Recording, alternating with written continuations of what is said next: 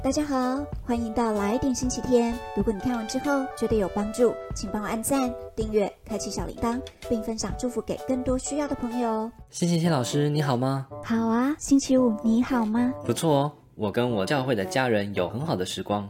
我们今天要做什么呢？今天要继续神的家第三课，基督的身体。基督的身体，嗯，神用身体的比喻帮助我们认识神的家。看看这节经文，以佛所书一章二十二节到二十三节，神又使万有都归在他的脚下，并且赐他给教会做万有的元首。教会是他的身体，是那充满万有者所完全充满的。这个他是耶稣吗？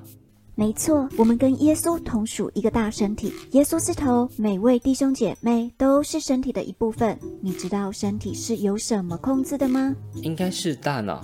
没错，大脑在头部，这就是为什么耶稣是头。大脑管理全身的中枢，当头脑发出指令，身体接收讯号，就做出回应，产生动作。神创造我们精密又复杂的身体，使各环节联络好。如果身体的每部位都正确连接回应大脑，我们就有健康的身体哦。哦，如果耶稣就是大脑，我们是其他部位，那我们也要连接于耶稣，是这样吧？太聪明了！神要我们跟神、跟其他器官连接好，活出命定。如果神的儿女不知道自己的命定和角色，就无法正常运作，身体失去功能就会生病。如果他的肢体没有接在正确的地方，基督的身体就会变成残缺的吗？是啊，耶稣可不是为不健全的身体受死的。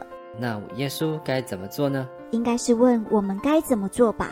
耶稣对我们有美好的计划，他要我们把主权交给他，照他心意活，连接大脑才能接收到讯息。那圣灵呢？很好的问题，圣灵像心脏，每天跳动，送出血液，供应生命给全身。要是没有心脏，身体就没有血液循环而坏死。这精密的身体要存活，一个元素都不能少。所以我们既需要大脑，也需要心脏。对，我们需要耶稣，也需要圣灵，缺一不可。好奇妙的设计，活着原来这么不容易。是，每天的呼吸都是神的恩典啊。我们连接神，神会给我们爱跟胜过冒犯的能力，使我们跟其他弟兄姐妹连接，成为合一的身体，带下神的国度，成为健康的大家庭。这样的基督身体大有能力，能击退撒旦的诡计。好棒哦！真的希望这基督的身体是健康正常的。但是我怎么知道我是什么器官？我的命定是什么呢？很好的问题。就像每个器官有不同的功能，神也创造每个人有不同功能，为了让身体正常运作。哦，来看这节经文，他所赐的有使徒，有先知，有传福音的，有牧师和教师，为要成全圣徒，各尽其职，建立基督的身体。这就是五重之事，祝福教会和神的家。当他们运作良好时，基督身体就会发挥功能，进入合一。圣灵可能将恩赐和呼召赏赐给不同的人，分派他们承接一个职分。同时，圣灵也有可能给同个人很多恩赐，让他承担不同的职分。职分是什么？恩赐又是什么呢？你就把它想成能发挥的不同角色和功能吧。这很有趣，以后我们再讨论。好，不过你说的那五个角色是怎样呢？神有可能呼召一些人成为使徒，让他们发挥先锋号召的功能。他们有可能会被猜去设立教会，也可能会把未来的方向、长期的计划告诉他们，让他们引领教会。所以是领袖。没错，使徒需要知道神要教会做什么，往哪里去，所以需要常常跟神在一起。你知道万事起头难，因此神也会锻炼他们的生命，拥有坚韧、成熟的领袖特质，甚至给他们类似神机骑士的恩赐等，来完成这不容易的任务。真不容易，我一定不是使徒。哈哈，不要为神设限啊，说不定神呼召你呢。那下一个是什么？第二个职分是先知，先知是领受启示的提醒者，会倾听神的声音，领受上帝的信息，并传达给人。哦，那是不是先知也可以把我的命定告诉我呢？如果你有这个需要，神也可能引导你遇到先知。但如果没有先知的话语，不代表神不跟你说话哦，因为圣灵可以跟我们说话。那已经有圣灵了，为什么还需要先知呢？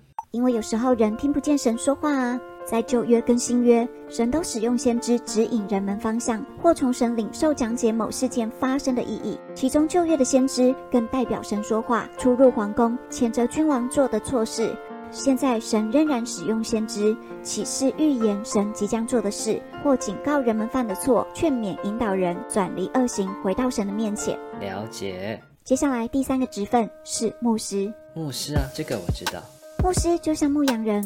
管理牧羊小羊，好的牧羊人针对羊的需要照顾、关怀、喂食，也医治受伤的羊，激发鼓励羊群进入更高处。牧师是跟会众最亲近的角色了。嗯嗯嗯，听起来挺忙的，好像要处理很多事。没错。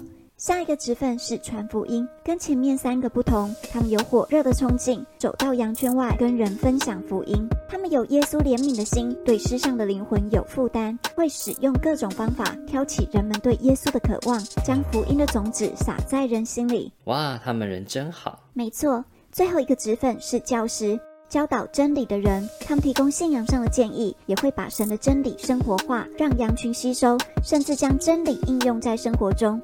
像星期天老师一样吗？你觉得有帮助吗？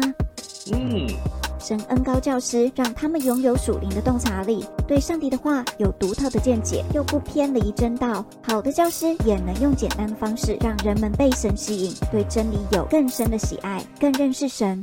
哦，听起来真的很需要恩赐。没错，整体而言，五重执事的每个职分都是神为了让基督的肢体正常运作而行使的权柄。都是神的呼召，都需要神的恩赐与带领。神认识我们每个人，他呼召我们发挥各自的恩赐，把我们放在合适的位置，同心合意，一起使基督的身体变强壮。我只有遇到牧师和教师，其他的执事我没有看到过。嗯，耶稣再来前需要先恢复他五重执事的工作。那我可以自己选择决定要哪一个职分吗？哈哈，这都是神亲自分派给人的哦。但如果你羡慕其中的执事，那可能是神把种子放在你里面，要拣选你。哦哦哦！神知道谁能胜任什么工作，所以把职分的呼召给他拣选的人。然而，除了五重职事外，神也有其他的呼召要我们参与。例如，他也恩高和呼召人带领聚会、敬拜、当招待、行政管理、成为代导者，或是怜悯穷人、奉献、鼓励人的工作，都是很重要的。上次你也提到，神要我们在专业上为他成为治理者。